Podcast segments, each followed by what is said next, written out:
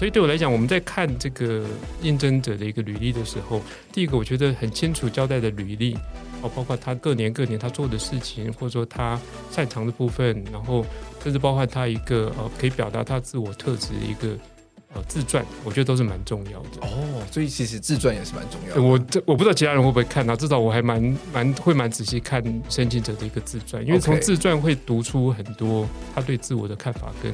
对一些工作上的态度，其实会读得出一些蛛丝马迹。哦，OK，嗯，其实就有点类似，像是你去投研究所啊，或者是投学校的时候，其实你会需要准备的一些，不管是履历表也好，自传也好，甚至是像作品集，其实都是很重要的。对，作品集其实也相对重要，就是发现就是说。我们在看不同申请者的时候，其实从一个作品集的完整度跟看重这件自己作品这件事情，又可以看出一个人对工作的态度啊。所以，我们其实也蛮看重作品集的呈现的。那另外，如果说这个应试者他有老师的推荐信，其实也蛮加分的，就可以呈现，就是说，哎，其实他在呃在学校的时候是留下一个好的表现跟轨迹的。那其实对工作上，我们就可以合理的预期说，他在工作上也有比较大的机会。哦，有一个好的表现。嗯，建筑标志了时代精神，树立了人类在工艺、技术和思想上的里程碑。面对建筑这样的庞然大物，甚至是设计出阳明国际的建筑这样一个志向，在建筑之前，有一些要三思而行的事和真心诚意的念。在建筑之前，每一个建筑人都有机会成就，差别只在于建筑如何被认知和执行。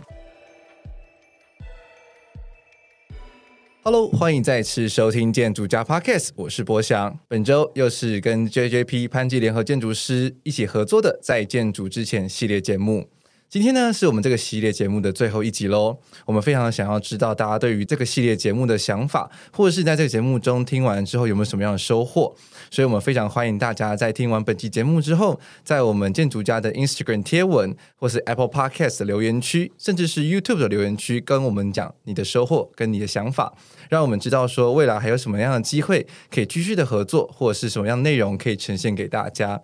那在最后的一节节目呢，其实我们可以回想一下，我们从第一集到我们第五集，其实一路一路就好像是在一个建筑人的职涯的养成，从一开始的设计师，慢慢的往上爬，爬到了可能主任设计师。然后一些比较资深的组长啦，然后设计副总监等等。那我们当然最后一集就要邀请到我们 JJP 的一个非常核心的重要角色，那就是我们 JJP 的营运合伙人张小明张建筑师。那小明你好，博翔好，各位听众朋友大家好。是，那小明要不要跟大家稍微自我介绍一下呢？我叫张小明，我是潘记联合建筑师事务所的营运主持人。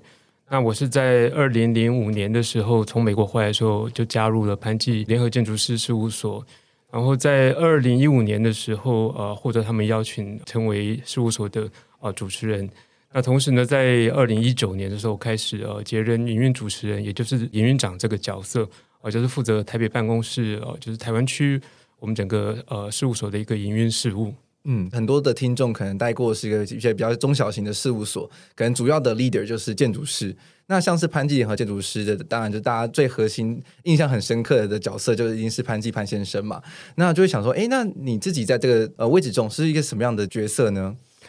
呃，其实是这样，我们事务所在两千年的时候，潘记建筑师就把事务所变成了一个联合建筑师事务所，所以从那时候开始，就事务所就除了潘先生之外，就有其他的合伙建筑师。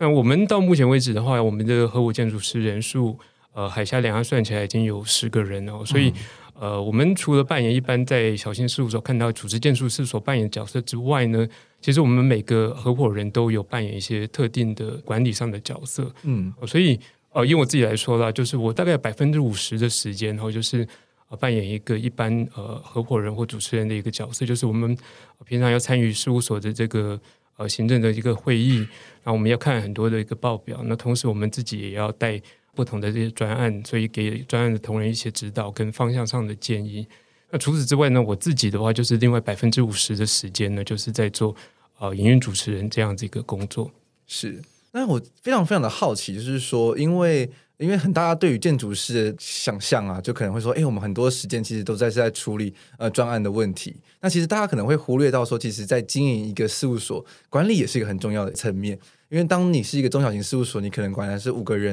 甚至三十个人，然后到像像潘记这样的事务所，台北光是台北办公室可能就近百人嘛，我没记错的话。所以就是其实您的一天大概会是怎么样的安排？如同刚刚所说哈，就是我们呃自己的时间呢，大概一半的时间就是我们到各个同仁的一个位置上去看，呃，我们负责的专案的一些进度。那另外一半的时间就是。呃，有时候同事会笑我，就有点在瞧事情，所以我们就这个事务所大大小小一些呃，可能在行政管理上需要协调的事情，都啊、呃、有许多是我这边在做处理，当然还有其他的合伙人也会给我一些协助啊。嗯，是，因为让我想到是说，因为像是就我们一开始在学建筑的时候，我们在建筑系里面的时候，其实我们从来没有讨论过管理这个层面的事情。我们花了很多时间在讨论建筑历史、讨论力学，我们在做很多的设计，每天都会熬夜做设计。但是好像说，哎，突然间开始工作了五年、十年之后，开始要去接触管理这个层面了。那这个这件事情如何变成是你的一个专长呢？我进这行前面十年的时间，我其实、呃我自己是比较专注在呃一些专业技能的养成啊。那后来慢慢开始就发现，哎，就是当你扮演的角色越来越多，你需要对外。对内做越来越多沟通的时候，我那时候开始发现我踢到铁板了。嗯，我那时候才理解到说，因为那建筑不是只有技术，它其实还有很多人的层面。到后来甚至发现，其实可能更核心一点讲说，其实建筑就是众人之事嘛。我想之前像天凯来受访问的时候，他大概提到这样子的，都是我们的体会啦。所以慢慢的，我就从啊、呃，大概是呃，也是在事务所来了大概一两年之后，就发现就是说，哎，不行，我我在人这方面。啊，就是怎么去面对人、了解人、去跟人沟通这件事情，呃，需要做一些提升。哦，所以我就参加了外面的一些呃气管顾问公司办的一些讲座，嗯，呃，训练班，然后就开始就呃就一脚踏进这个我们讲管理职能这个领域了。是，后来才回想到，其实我不是这个时候才开始对人有兴趣哦。其实我在高中的阶段，其实就曾经对呃心理学啊，对人。啊，这些事情是感兴趣的，只是后来在整个呃求学或者专业发展的阶段呢，其实有点忘记了我自己这块兴趣，嗯、而是反而是在建筑做了十年之后，再重新开始去学习这方面的技能。因为就是很多时候我们就会很 focus 在专案里面，想说如何把专案做到更好，然后反而就会忽略到说，哎，其实因为建筑是要跟很多很多人互动，然后开始慢慢的。变成是比较 leader 的角色的时候，就开始思考说：“哎，我要怎么样去把一个整个团队啊，不管是团队的气氛或者团队的组织能力等等的能力给呈现出来。”哎，其实我刚刚很好奇，因为像是你刚刚就有提到说，你有精进的一部分是就是管理职能这个部分的能力。因为像我看你的 resume 就看到说，其实你有去参加过像台大的一些管理的课程。那这部分的课程能不能跟大家分享一下说，说大概会去教你些什么样的能力？因为对我们很多人来说，对我们年轻人来说，管理这件事情好像有一点不知道从何学起，所以好像是一个很虚无缥缈的东西。应该是这样讲，我觉得这管理这件事情，包括领导啊，就是怎么开事务所这件事情，其实在学校不会教。对，老师大概也不太会谈这件事情，可能听到就常常老师会抱怨一下说啊，工作多繁重啊，嗯、啊，同事多么不容易带啊，等等等。那我自己是这样，就是当初受邀请成为事务所的合伙人之后，其实我们事务所的合伙人是有一个传统啊，就是我们有个轮值主持人这样一个角色，他就是一个呃总经理的概念，他就是每四年我们会换一位轮值主持人。那我被邀请作为呃合伙人的时候，其实我就知道我大概是下一届的轮值主持人了。那个时候其实非常的惶恐，因为我对管理毫无概念。哦，是那个时候其实是很担心的，怕自己就是不知道怎么去扮演好这个角色。所以那个时候我就呃上网看看，发现哎，台大的 EMBA 它其实有夜间的学分班，是哦，其实可以去补充这方面的知识跟技能啊，所以我就去报考了他的。呃，EMBA 的学分班，嗯，那晚上就是大概都是周间的晚上去上课啦，所以啊，老师都蛮优秀的，所以他教了非常非常多的呃管理相关的知识，从管理学概论开始到职场心理学啊，嗯、然后就是财务管理怎么去看财务的报表，啊，这这些基本上就是你作为一个商业类型的主管，你需要知道的一些基本技能啊，在这个地方大概都学得到。嗯，可是这个时候我也发现一个问题啊，就是说在管理学院进去学的时候，其实某种程度上蛮像一个动物园啊，或者大观园。你自己可以看到各门各派、各种很厉害的老师，他们教了各种各种不同的呃一个技能。可是呢，话说回来，就是说，当我上了大概一年半左右的时候，我突然有个感觉，就是，哎，我学了很多的知识，可是不知道怎么串起来，哦，把它当做一个事务所管理、营运、领导上一个比较完整的一个系统啊去做操作。后来我蛮幸运，那个时候刚好就是我之前去过的一个呃管理顾问公司，他们呃有一个。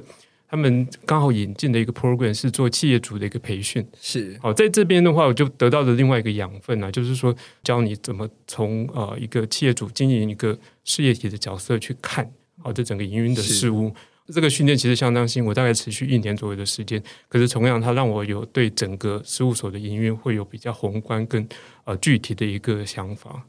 因为像他们大部分的商业课程，应该主要是对于可能是一般的企业嘛，那跟建筑师事务所的的经营其实不太一样嘛，是完全不一样，一样完全不一样。对，所以当时候你是如何转化这样子的一些管理的课程，然后把它回馈到我们在管管理我们建筑师事务所里面去？其实我觉得过程蛮困难的啦。对，我比较幸运是说，因为我是二零零五年回来国内，然后进入潘基联合建筑师事务所的时候，我是从基层做起，所以。当我变成合伙人到营运主持人，这大概有十几年的时间了。哦，所以就还有。对，让我很仔细的观察整个事务所的运作。所以我后来变成合伙人，呃，之后我就其实陆续开始对事务所提出一些制度上调整的一些建议啊。是。那我必须说，其实潘记建筑师真的很厉害。就是当年他创事务所的时候，其实。已经帮事务所创了一个呃非常好而且完整的一个架构。是。那可是，在我呃开始学商学院的一些知识之后，发现说，哎，其实随着你时代的改变啊，其实我们有很多东西是需要做一些微调的。哦，所以那我就利用我在商学院学到的一些知识呢，再加上我对事务所十几年来的一个观察，哦，在潘先生原来创立这个基础之下，我们做了一些调整。我们会发现说，哎，其实这个调整的效果还不错。可是你回头看的话，它是不是？教科书上一个典型的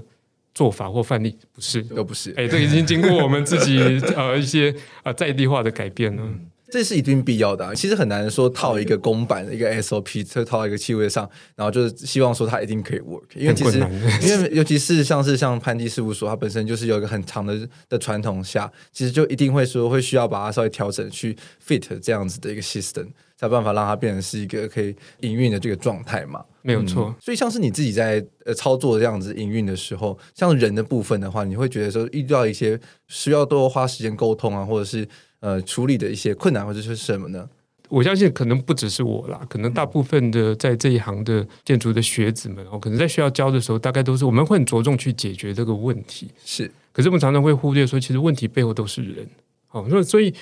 怎么去人跟人做沟通，怎么去辨识你沟通对象的情绪，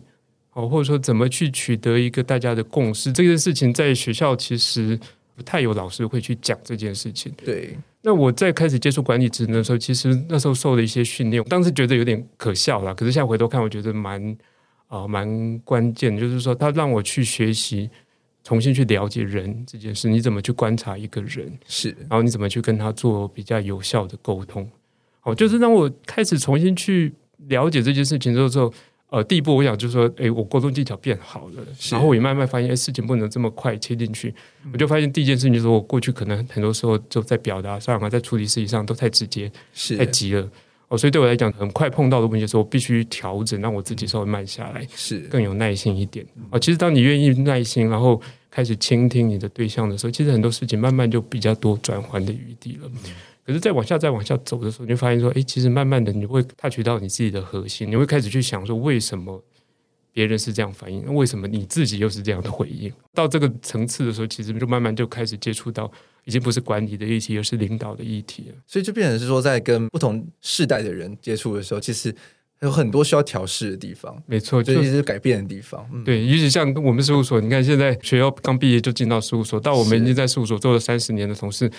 都有，我们那个 range 是非常大的，因为他们背景的关系，所以都会不太一样。是，那其实说到管理，就让我想到说，我之前其实在加州去留学的时候啊，嗯、他们学校其实是有类似这种管理的课程的耶，所以他们会跟他们说，就是呃，在可能如果自己未来要开业啊，或者是做一些管理的时候，可能会面临到了一些可能不管是法律上的问题，或者是一些。呃，事务所经营上的问题，好像在台湾就比较少这方面的课程。哦，对啊，嗯、这个我就要提到我之前在美国的一些工作经验了。是就是说，呃，二零五年回来之前，我在美国待了大概八年啊。我去宾州大学念建筑研究所，念完之后，我在那边工作了快六年的时间哦。是，然后有一年在西雅图，另外五年是在加州。嗯，那我也是在那边考到我的第一张的建筑师的执照。那我必须说，在呃，相较于台湾呐、啊，我觉得在美国的呃整个建筑师的呃协会，好、呃，他们给予建筑师的一些呃知识上的资源，或者说整个系统架构上，都会比。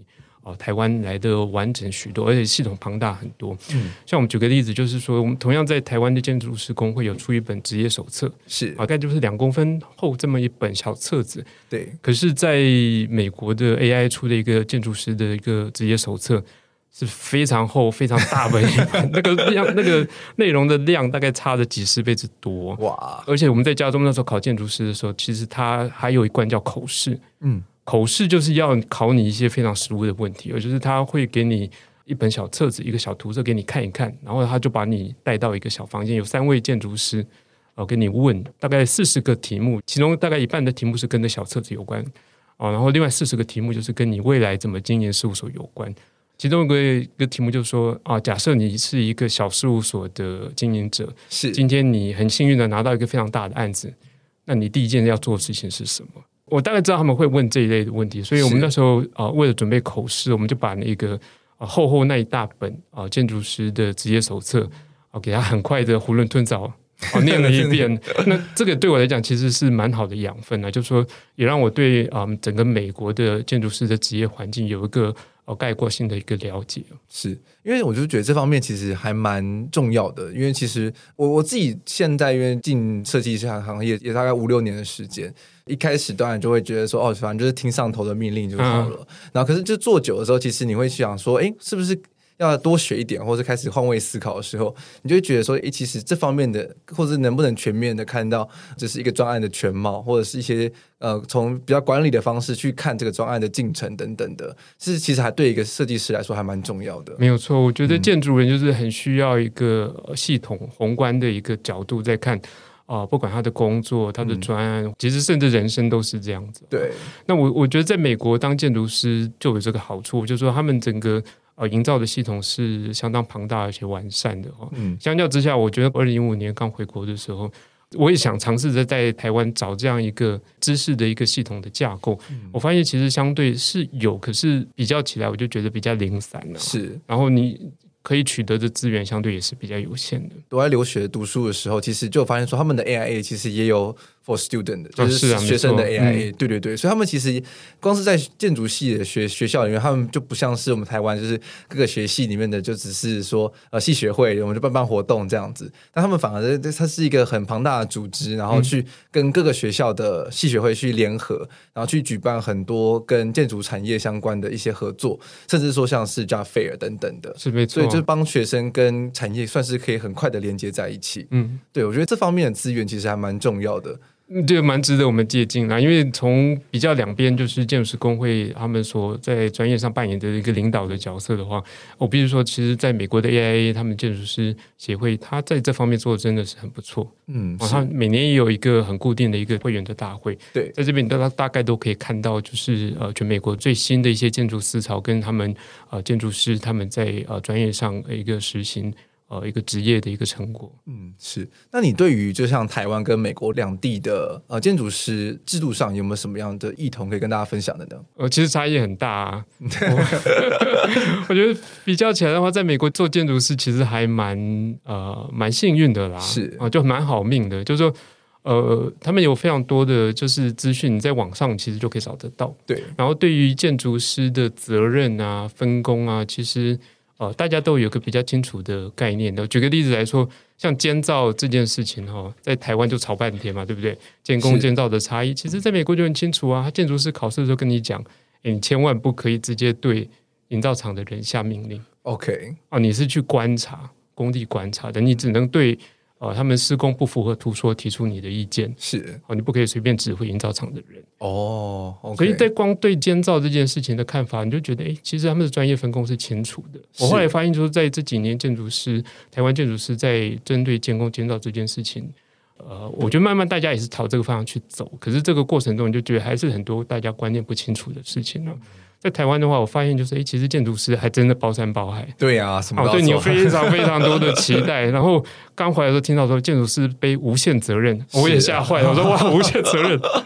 我吓死了。可是这几年观察下来，发现就说，哎，其实建筑师要需要签很多很多的字，是就变成说说好多事情，我们的公部门也好，业主也好，可能都需要你来。帮忙做把关或背书，对。可是我发现慢慢很多事情都有点流于形式哦。是在美国，我印象里就是那时候在工作的时候，其实建筑师不用签这么多的字，可是相对他们对你的责任要求是很清楚的。是。哦，反而就是我发现，说字签的多了，名字签的多，不见得就表示说你更实际的负起这个该有的责任。嗯，其实变有点像是，职工部门或者是像是我们是如果当过兵的男生，大概就会懂那种感觉。没有错，没有错，就是变成到后面都有点流于形式，就是一个 SOP，好像说发生 A 事情的时候，就是那一个表单就出来了，然后就。哎、可是话说回来，我记得九一发生的时候，我刚好人在国外，是那时候就是很多新闻大概也传到美国的，那个我就同学听到说 啊。因为房子倒，建筑师要被抓去关坐牢，他们也是吓坏了。是，就是呃，台湾是这样，就是说没事就没事，有事的时候就是非常的严重。哦、对，没错。嗯，还不如说像美国，美国其实它有比较好的一个 liability insurance，哦，就是他们的专业责任险。所以其实美国建筑师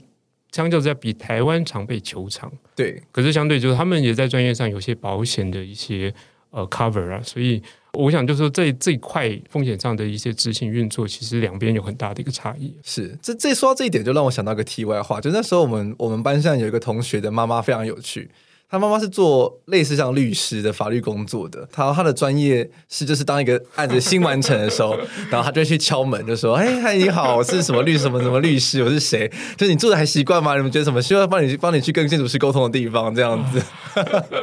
好可怕。对 ”他就会挨家挨户去敲门。我可以想象，在那个环境的确是啊。对，然后就是他说他这是他的 profession 就是这样子，嗯、没错。对，然后他就说我可以帮你去跟建筑师求偿这样子。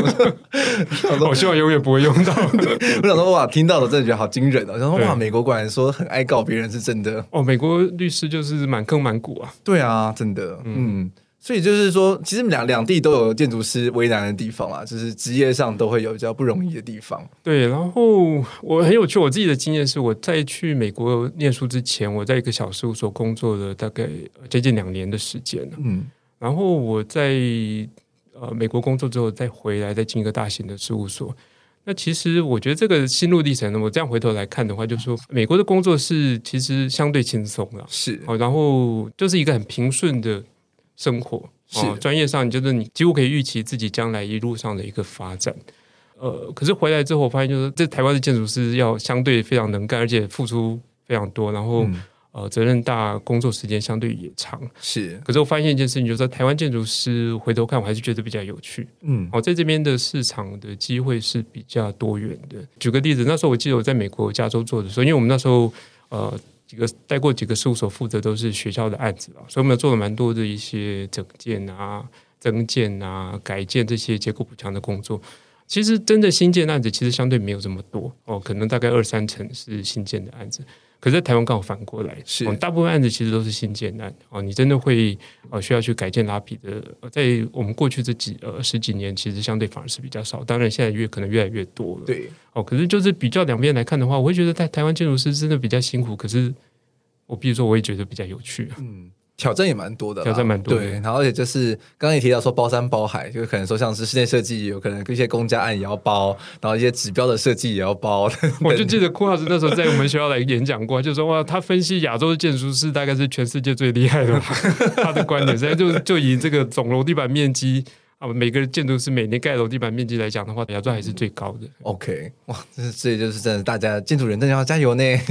很辛苦。对啊，因为就变成说，从毕业那一刻起，其实就还是持续的要不断的学习。因为像现在病嘛，然后一些很多的，不管是智慧建筑、绿建筑等等的，就变成说有很多的知识，其实每一年都持续的还有在更新，甚至会有一些很多新的观念不断的补充进去。所以要如何去把这些知识，然后不断的吸收，然后运用在自己的专案上？其实我觉得这是会是一个建筑人在培养上很重要的一个能力。现在来看，其实终身学习哦，我觉得其实已经变成一个必须了，嗯、一个是基本哦。所以呃，因为现在时代变动的很快，然后速度变化的速度也非常快。嗯、我觉得在建筑这一行的话，因为现在要懂的东西真的越来越多了，不断有新的标章出来，嗯、你会看十年前根本。那时候绿箭毒标章可能才刚刚出来没太久吧。对，那现在已经哇，各种标章都。已经多到族繁不及备载，我觉得建筑师真的需要懂的东西哦，比以前真的多太多。对啊，我记得曾经进行这个专案的时候呢，业主还要找我们过去，然后就问我们说：“哎，现在绿建筑标章这么多，不台湾自己的，国外的就好几个，那你觉得我们需要投哪几个？”然后我们建筑师要帮他分析给他听，说：“哦，这几个有什么样的优势？这几个他怎么样怎么样？”然后说：“我建议说你可以投，就是台湾的一定要有，在国外的话你可以再搭配几个。”然后说：“我们是业务吗？绿建筑业务。” 也是啦，日新月异，这样算很快变更的这个时代下，其实，在一个建筑师事务所经营上，其实也会有很多的挑战吧。那我们在像是我们自己本身 JJP 步入四十年了，那有没有什么样的一些挑战是正在面临的呢？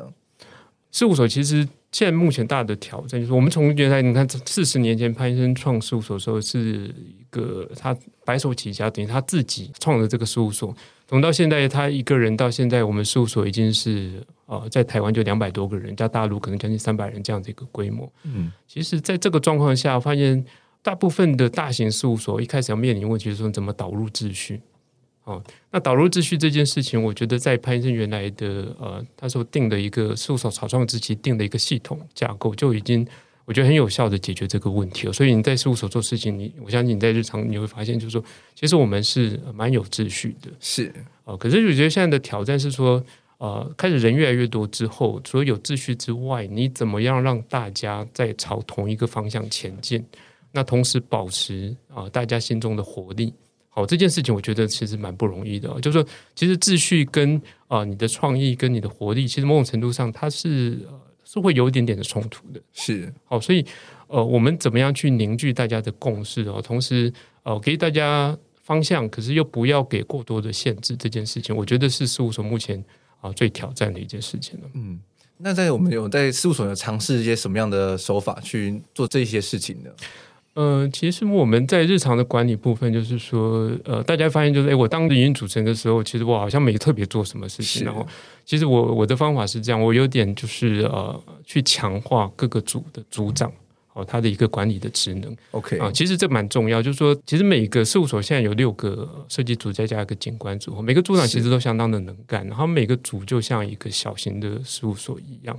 所以其实。呃，因为组成分子不同，他们承接专案的不同，其实他们每个组的文化上都会有一点点小的差异，就是在事务所大的这个系统架构下，对对，对、哦。所以我发现说，哎，其实这是一个蛮有效的方式，就是让同事呃可以就是说呃，就是在一个大团体里面，同时他又保有自己小团体的一个一个特色，这个点还蛮重要的。嗯，那另外一点就是说，我的为了确保大家是我们可以朝同一个方向前进，所以。事务所的核心价值精神是什么？然后我们的年度目标是什么？哦，这个东西我们必须常常的去理清，然后去去宣导。哦，这个就像你想想看，以前我们小时候国中的时候学物理，如果今天啊、哦、每个人代表是一个力的方向，好的，如果今天大家都是这是一个散乱的朝不同方向去去走的话，其实那力量是很分散的。可是相对来讲说，今天如果我们很清楚告诉大家说，哎，今年度或者长期来看事务所的轨道是什么，我们今年度的目标是什么的时候。其实那个力量是不一样的。我们过去试行的几年下来，发现，哎，当当这东西是清楚的时候，那个团队展现出来的呃这个成果，嗯，哦，其实是呃非常不一样的。是，其实我自己进到潘记了之后，基本上每两个月或每一季都会有双月会嘛。嗯，对，其实这个我觉得还蛮好的，就是双月会会跟双月看，因为就是小明他在双月会上面，其实也会跟全部的同仁去报告说，可能公司近期的状况，然后一些。各个层面，比如说人员的流动啊，或者是一些呃管理层面的一些调整等等的，所以就会让人觉得说，就是其实公司是很公开透明的去跟就是员工们去做互动。我觉得这一点其实还蛮重要的，而不会是说决策就只停留在领导层那边自己去呃思考，或者是说就是哎颁布就颁布这样子，而会觉得好像跟我们基层的人员是有比较多互动的时候，会觉得好像大家是一个比较凝聚力会比较强。嗯，不过像你讲到一个非常重要的重点哦，这我觉得也是我蛮佩服。潘先生的地方，就是他当年在创这个 JJP 的时候，其实他蛮强调一点，就是那个透明跟信任。是以前在如果看他的人生基本功时候，你就发现，就是他常提出说：“哎，事务所没有抽屉是上锁的，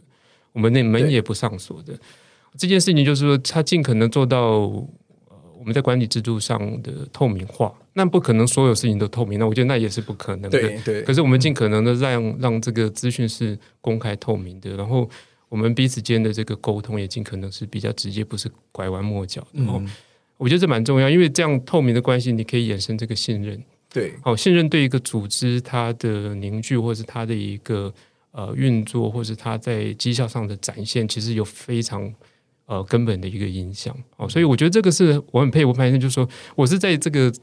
看了一些气管的书之后，哦，才领会到这件事情。可是我觉得潘先生在创这个事务所的时候，其实他已经有这样子一个设定了。嗯，是。那其实像是我们在节目一开始其实就有提到，是说传奇事务所里面有三十几年的很资深的同事，然后现在陆陆续续开始新进的同事，可能从九零，然后现在可能是二零开头的。那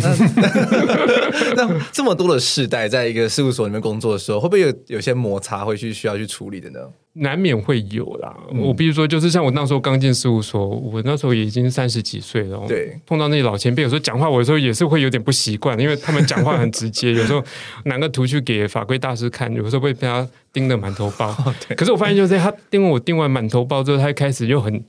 好心的跟我解决一条条去讲这些事情，是，所以就发现说，哎，其实不同世代的同事，他们的沟通方法不太一样。嗯、像我们比较资深同事里面，他们会跟同事讲说，我觉得他们都是面恶心善的，哦，他讲的很严厉，可是其实他们都是古道热肠。我的确就是我碰到很多这样子的同事，就是。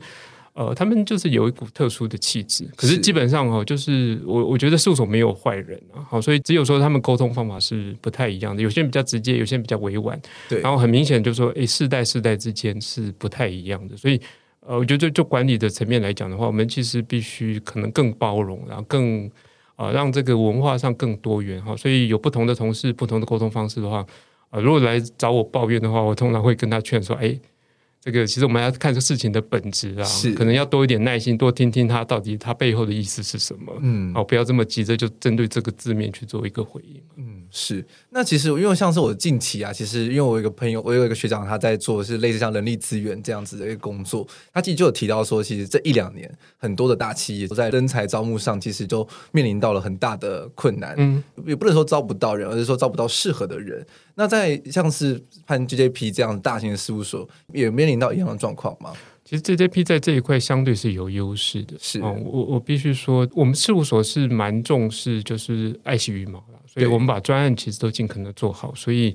在外面相对就我们维持一个还不错的一个形象跟名声。是，其实这点在招募的时候其实有非常大的一个作用。嗯，哦，就是因为你有一个好的作品的呈现，跟一个好的。呃，外在一个声誉，其实有很多好的人才会主动愿意来投递，所以相对来讲，这几年我们发现说，我们今天要网络好的人才的话，我我觉得我们会比很多呃事务所占的一些优势啊，就是因为我们已经是一个建立四十年有品牌的一个事务所，同事要投递履历来，他们相对也会比较有吸引力，也比较有放心啊，所以我觉得跟一般呃，于是小事务所比起来的话，这个坦白说，我觉得这是事务所的优势，是。那这边想就想开个玩笑话，因为这之前自己在大学的时候，其实学校里面就有个迷思，嗯、就会觉得说，好像潘记是一个比较不容易进去的事务所，就可能说，哎，要认识里面的人啊，可能才会有面试的机会，是会是这样子吗？其实不是、欸，因为我们应该每个礼拜啦，我们常常都会陆续收到一些主动投递的履历，对。啊，那我通常我会看，是。哦，那。不容易进去，我觉得倒不是我们有什么特殊的门槛，或一定是内部同事才能介绍才能进来，而是说，呃，如果来过我们事务所，可能都知道，我们是在一个巷弄里面，我们是从那个老公寓去改成的一个办公室的空间。那我们其实现在面临的问题就是说，我们其实可以扩展的空间有限哦。虽然说我们业务是忙碌的，可是我们能招人的空间位置非常有限，所以我们在找人的时候就步调是比较。啊、呃，慢的比较谨慎的是，因为我们现在没有太多的位置哦，可以可以让同事来做哈，所以这个我们常常很伤脑筋呐。可是除此之外的话，我觉得我们的招聘跟一般的事务所其实没有太大的差别了。我们还是看这位呃应征者他的本身的特质跟他的一个学经历是。那其实我这边就想帮很多的听众，因为我们很多听众都是 建筑新鲜人，然后他们可能正面临在一些找工作的的状况，所以帮他们做一些询问。因为像是之前我来潘记的时候，其实就是小明跟我面试的，所以对面试这方面的话，一定是最熟悉的。好，所以就是帮他们问说，像比如说像是一个建筑新鲜人啊，因为他们毕竟就是履历就是一张空白的白纸嘛，能能写就顶多说，哎，我就是哪边毕业这样子。那一个新鲜人要如何去准备面试呢？其实我觉得，即便是大学刚毕业哦，他不是白纸哦。对，就是他，我发现说，现在我看到很多的呃毕业的新鲜人哈，其实他们在求学阶段已经有算比我们那个年代看起来很多很丰富的一个履历了，包含他们可能有些交换学生的经验啊，一些实习的经验啊。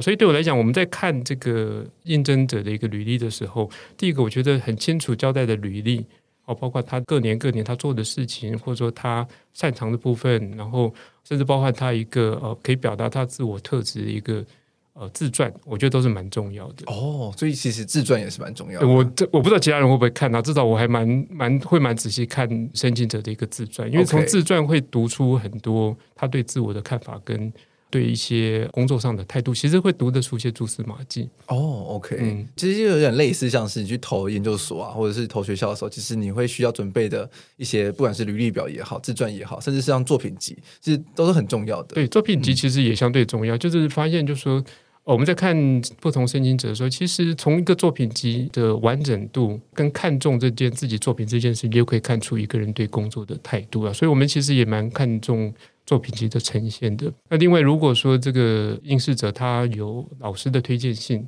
其实也蛮加分的，就可以呈现，就是说，哎、哦，其实他在呃在学校的时候是留下一个好的表现跟轨迹的。那其实对工作上，我们就可以合理的预期说，他在工作上也有比较大的机会。哦，有一个好的表现。嗯，是关于作品集这一点，其实我就想要多询问一下，因为我之前跟一个朋友，因为我朋友他是在其他事务所有帮忙面面试人啦，嗯、他其实就就有提到说，他其实很讨厌。看到一些新鲜人的作品集，他的字很小，图也很小，整本都小小的这样子。我有时候会跟应征者说，就是说，因为他们现在都眼睛都很好，对、哦，所以他们字喜欢用小小的。对，可能知道吗？就是我们学这一行的哦，每天都在用眼，四十五岁以后之后，慢慢就是眼睛会有老花的现象。对，你就发现说，哎，看这个作品集，如果或者履历上的字太小的时候，其实不利于阅读啊。是，所以我都会建议这个。不管他将来来不来事务所啦，我都跟他良心建议说：诶，其实字体可能要考虑一下，稍微的放大，因为通常会面试你的人呢，都有点年纪了，是 眼睛都不见得这么好，这的确是要考虑的事情。对，除了字体小之外，然后又很喜欢用那种淡灰色，然后就对对对对对，这是在考验 考验我们这些人的视力。对，就是看过去之后，这有东西吧？没错，对啊，所以他那时候就给我一个还蛮好的建议，就是我后来自己也会有采用的，就是我就去呃美术社买，就是那种 A 三大的那种。作品本，嗯，对，然后就是去把图都其实都印的大大的，就是 A 三 A 三那样子印。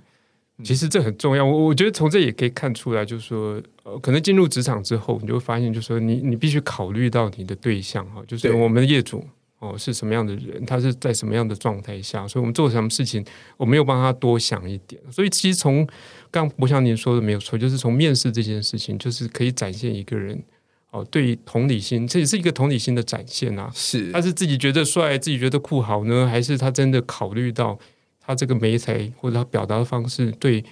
啊、呃、听他表达的人所造成的影响？哦，这这蛮重要的。对，这我这我也我也蛮认同的，因为东西都看不清楚的话，其实也很难跟你讨论说你这作品背后的一些理念啊或什么。哎，讲到这我就暴露我的年纪。不会啦，我自己现在工作三四四四五年了，我自己有有时候也会觉得说啊，什么东西都看不到，是不是？对啊，因为我在前事务所的时候，有时候也要帮我前老板，就是跟一些学弟妹在就平图这样子，然后就想说，就、嗯、他们连投影出来了，我想说大家看什么东西，我有什么都字都看不到。嗯，然后我我想顺便提醒一下，就是说呃，年轻的同学哈，就是。来面试这件事情的时候，除了这个呃书面资料准备很重要之外呢，我觉得他在啊、呃、口条上面，在讲的过程，我觉得也需要一些练习了。是，如果讲的顺，讲的条理清晰，逻辑清楚，哦，这个是呃蛮重要的，可以让我们判断说，哎，这个人在组织思考上是不是够清楚？可是从他讲话的速度啊，咬字是不是清楚，这些其实对他的整体的呈现都有非常大的影响。所以我通常会建议说。呃，来面试之前呐、啊，最好有机会哦，讲给自己的朋友听，讲给自己的家人听，啊先练习一下，来不管是哪间事务所面试的时候，相对就会提高这个。表现好的一个几率是啊，是啊，而且我觉得了解这个企业可能一些历史或者是一些哦，没错，那个很重要，其实蛮重要的。对，就不会是说你来了就就是呃，就好像来来听课一样。没错，我们通常都会，我我常问的一个问题就是说，你对我们事务所了解多少？是，哎，其实讲的越清楚的，通常越加分呢。对啊，对啊，一定的，就觉得说你你是真的有心的想要来这个这间公司，不会是不会是一零四乱投，然后就想说哦，就每间都面试看看这样。没有错。对，那其实我也很好奇，说像是小明有面试过这么多的人，那近期像是这些新鲜人在面试的时候，可能比较常被问到是什么样的问题？他们问我，嗯，加班加班会不会加很多？没有，他们问我，常常就是我有常问他们，哎，你对事务所有什么？你有什么问题想问呢？他们常常都会好奇，就是说他们未来的工作环境是什么样的一个形态？是，哦，就是我们是事务所是怎么样运作的啊？然后反而很少人会问我们这个福利待遇的问题。OK，嗯，这个蛮有趣的。那我我通常我们也是这样，我们也鼓励他们多问啊，因为我们都会跟面试者讲，就是说，哎，其实呃，除了我们问他问题之外，他也很有权利哦、呃、去多问我们问题，因为我们在追寻的是一个。呃，比较长期的关系，然后所以双方彼此的了解，然后确定彼此吻合合适的，这个是蛮重要一件事情的。我觉得其实每次面试，你不只是要把自己准备好，其实你要把你自己对于你想要去的这间公司的一些问题要准备好。我自己就觉得，我每次面试的时候，其实自己都会在家练习，嗯，我会去尝试模拟说，哎，可能对方会问问我什么问题，我看到我的作品集的时候，可能会有什么样的问题，至少说内心中要有一些。简单的答案嘛，对对对，甚、嗯、甚至像是你第一次坐下来的时候，一定会是要先自我介绍，你自我介绍一定就不能落亏。如果你连连自我介绍都落亏的话，那其实真的后面就就会觉得比较不好谈了，因为你连你都没办法把自己介绍好的话，那你要如何把自己呈现给不管是业主啊，或者是未来的合作的对象？其实也会跟面试者讲说，也不是光听我说啦，我说哎，其实你都可能会有朋友啊、学长啊在这边。啊，你可以听听非官方的说法，你可以去问问他们，对，哦，可能也更真实啊。是，哦，所以我觉得这也是我们尽可能就做到，我们就是让事务所更更透明一点，哦，让大家就说，哎、嗯，看到的跟我们实际在做的都是更一致啊。是。那我其实我现在因为我自己也被面试过，所以我我有一点好奇的地方，就是因为像我们公司在面试的时候，其实除了小明之外，还会有人资也在旁边，嗯，对，然后就看到他们不停的在做笔记 啊，对，他们是因为我在问的时候，大概我自己都没有没有没有办法做这些记录，他所以通通常他们会协助我们做一些呃记录，是，所以就是可以可以透露一下，是你们会你会通常会观察什么样的面相吗？面向哦，其实我们都还蛮诶、欸，应该是说可以可以预期到的啦。就是说我们通常会很重视这个人，就是他呃他的逻辑的清晰度。是。啊，就是他在思考事情的时候有没有一个条理，然后他们做事情他从他的工作各个阶段里面，就是他的稳定性怎么样，然后他对工作的态度是属于比较严谨呢，还是他稍微是比较随性一点的？那同时我们会去辨认说他是属于比较创意型人才，还是他比较偏重执行面。嗯，我就会从这边是比较蛛丝马迹去去谈啊。然后同时我们也会 check，呃，我们通常都会要求啊，就是说呃，除了他自己的表述之外呢，我们也会请他提供呃，就是有个照会人，是就是我们会希望他可以提供他过去跟他共事过的同事啊，或是呃长官啊，直属的长官，了解他工作属性的人，我们也会打电话去。哦，去召回去征信的，即便说从各个面向啊，不只是听这个面试者他的自己口述，然后也会说从一些合作的面向，然后去看看说，哎，从旁人如如何去观察他这样。没错，对，因为其实对于一个事务所来说，其实都还是蛮重要的。因为人就是我们最大的资产啊，对，所以我们觉得说，哎，其实选好的人，然后把他们照顾好，啊，事务所自然会表现的不错。对，而且另外一点很特别是，我们在事务所里面，不管是刚面试的时候，或是刚进来的时候，其实都有做心理测验。这就有点回扣到说，就是小明自己之前也对心理测验很很很有兴趣嘛，很着迷。嗯，这个制度是你加进来的嘛？对，这就回到我那时候刚开始学管理职能的时候，它其实是那个工具叫做 PPA，就是说它是一个。呃，不是单纯的心理测验，它比较像是一个呃人的潜力跟状态的分析啦。是，那我这个系统是他们用来气管顾问公司后，在给学员上课前啊、呃、做的一个测验，去帮你分析说你可能哪一个方面啊、呃、需要上什么样的课程，然后上完课之后，他又再测一次，对，哦、呃，就让你看到这个呃受过训练之后的一个变化。是，那对我们来讲，发现哎，就其实这是一个很快速可以哦、呃、帮助我们了解这个受测者，就是来面试的人特质的一个机会。嗯、那同时呢，在我们这边导入这个系统之后呢，我们也在就是说这个面试者进来事务所上班之后，两个月之后，我们帮他帮他测一次。然后看这个曲线变化，同时我们教他怎么去判读这个曲线变化，是也利用这个机会让他可以对自己更多一份了解了。嗯，所以这个东西的话，就是完全是我们站在一个呃协助同仁做了解自我、做职涯规划的一个工具哦。它跟我们的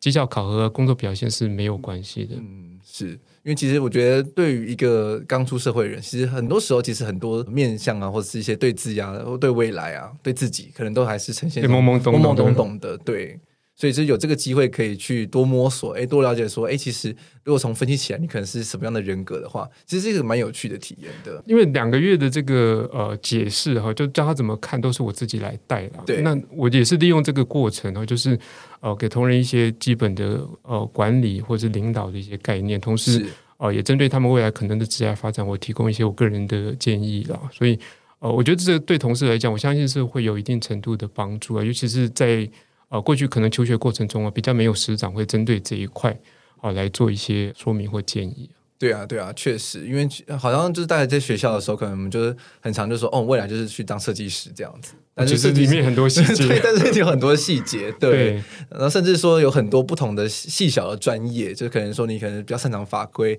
你可能比较擅长跑照，你可能比较擅长做设计，没有错，等等没有错。对。不过这个 PPA 的测验它有一个重点，就是说它其实在嗯。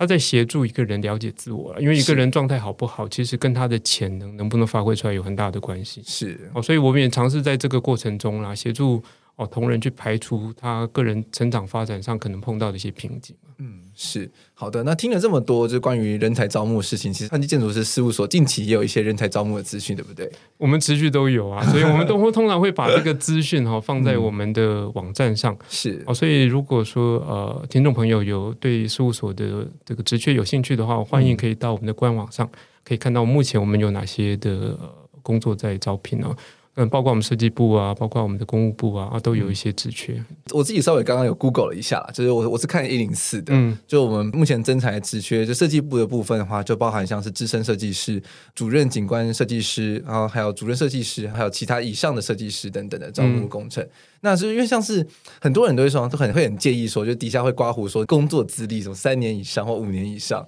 这一点会变成是在面试的时候很重要的考核点吗？呃，应该不是绝对。也是有人问我说：“哎，是不是事务所都喜欢用有经验的人，对不对？”对。那我觉得是这样的，没有绝对。哦，有些时候就是呃，找工作有时候我觉得是缘分啊。有些时候我们也用了很多是呃大学刚毕业的。是那可是就个人来讲，我自己的经验来看，就说也很多人是第一个工作就。一试终身，就比如说第一份工作一直做到退休也有，对。可是大部分的状态之下的话，我觉得在建筑这一行啊，换工作的机会是蛮高的。是哦，所以我还蛮鼓励，就是同仁啊，就是说或者年轻学子啊，我觉得呃可以多看看，因为在小事务所的学习跟大事务所学习是很不一样的。嗯，哦，某种程度上，我觉得呃来事务所工作有点像谈恋爱或者结婚啊。是你若第一任女朋友或男朋友就结婚。呃，就跟你白头偕老的那个，其实 那个是不容易，那个有发生没有错。可是呃，很多时候可能都不是这个样子，哦，所以我会觉得说，呃，其实来事务所的话，我们呃，事务所其实是一个蛮稳定，就是可以长期发展的一个一个环境。有时候就是可能你毕业来这边就一路走走到后面，那蛮好的，是不错。可是有些时候也会如果看到有些同事会同仁会发现，哎，可能他刚毕业就进来了，可是到这一段时间的时候，他会觉得说好像。好像有些有些空间他没有试过，对，他如果自己去外面闯荡会怎么样？嗯、我们其实过去十几二十年也是看到蛮多同事有这样子的想法，所以他们有些时候他们就选择离开，离开之后又再回来的，嗯，我其实都有。所以我对我来讲，我觉得其实这个事情没有绝对啦，其实去外面看看再来事务所也很好。嗯，哦，如果说你毕业就诶觉得事务所是你梦想的一个工作的环境，也很了解我们的文化。在一个大团体里面，可以接受这样子的团体的一些呃一些规定，然后一些团队合作的一些要求，好，愿意从这个角度来来事务所历练，我觉得也很好。好，所以其实我觉得路怎么走没有绝对啊。是，其实就是是小事务所、大事务所，每个事务所的擅长的呃，不管建筑类型，或者是一些制度，或者是一些经营的方向，其实都不太一样。我觉得就多试多尝试啊，没有错。就像刚刚说，真的像谈恋爱一样。对啊，像我自己在看的话，其实我在事务所，JJP 是我的第五间事务所。是。那我从回国之后就一路待现在，哎，十七年了。我自己也是吓一跳，说、嗯，因为我前面在事务所都没有待这么久。对。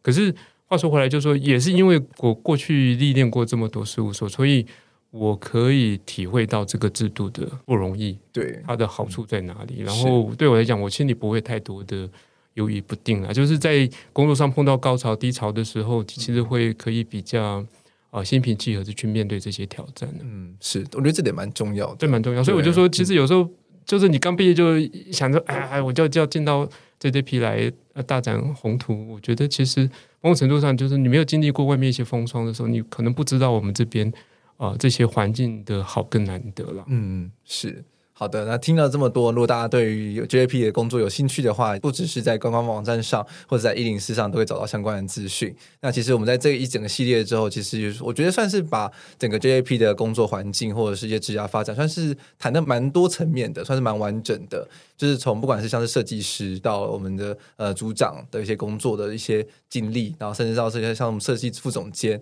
他的一些专案执行上，或者是在跟公司如何运用公司的资源去呃整合，然后去把专案很好的这个提出来。然后甚至到我们的最后一集，邀请到了我们的营运主持人来分享，说这人在不管事务所的经营的各个面向上的一些种种的事情。相信大家对于潘记事务所的不管是公司文企业文化，或者是一些事事务所生活，应该都算是有非常深刻的了解。对，我也我也听说是我们近期有有人来面试的时候，就说是听我们建筑家 Podcast，我对，这是一些佛想话，就可以帮我们把触角再打得更开一些。对，我听到的时候，我自己也吓一大跳。所以说，哎，如果大家真的有兴趣的话，是可以投看看啦，对啊，嗯、我现在自己也是在潘记这边，对，嗯、因为跟我前事务所算是一个非常截然不一样的一个工作的环境，对，所以也算是收获蛮多的。所以我是觉得说，到了每个不同的环境都是一段学习了，就一定会有一个磨合期，然后之后这样新的节奏中找到一个适合自己的步伐，然后就继续继续走下去。对，因为建筑的路真的还蛮长的，没有错，没有错。而且我现在是真正相信啊，不管是在事务所，或者是在 JJP，或者在外面的环境。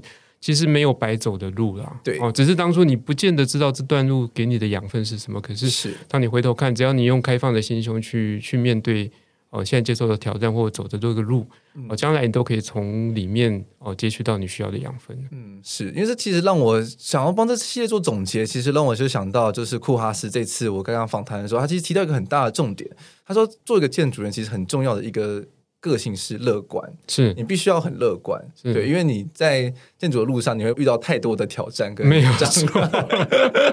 写对词是很重的。对，但是你要如何把这些障碍，然后用很乐观的态度去把它一件一件给处理掉，然后把一个专案给完好，然后非常好的呈现在世人面前。我觉得这是在一个建筑人员的身上是很重要的一个特质。没有错，我觉得这个年代其实很重要，就是一个面对。更接受的能力啦，你会就是心平气和面对你现在的挑战，然后不抱怨。嗯，哦，这一点我觉得，如果回头看，就是说这几年在观察事务所的同事的呃表现，我发现就是说，当你是一个能够面对这个挑战的人，然后不抱怨，然后去从这里开始出发的人。其实他事后的表现或成功的机会都比别人大很多，非常的重要。嗯、是我我我相信很多建筑人其实会有很多抒发管道，就是对 对对，我就放这个这这大家一起在这个嗯骂一骂，这个抒发一下，我觉得是好的。可是也不要忘了，就是说骂完之后呢，还是要。低头下来，就是一步一脚印的，就把这个问题解决了。嗯，是没错。好的，那我非常谢谢小明建筑师来到我们节目中，跟我们是建筑的新鲜人，然后谈了很多。就是其实我觉得，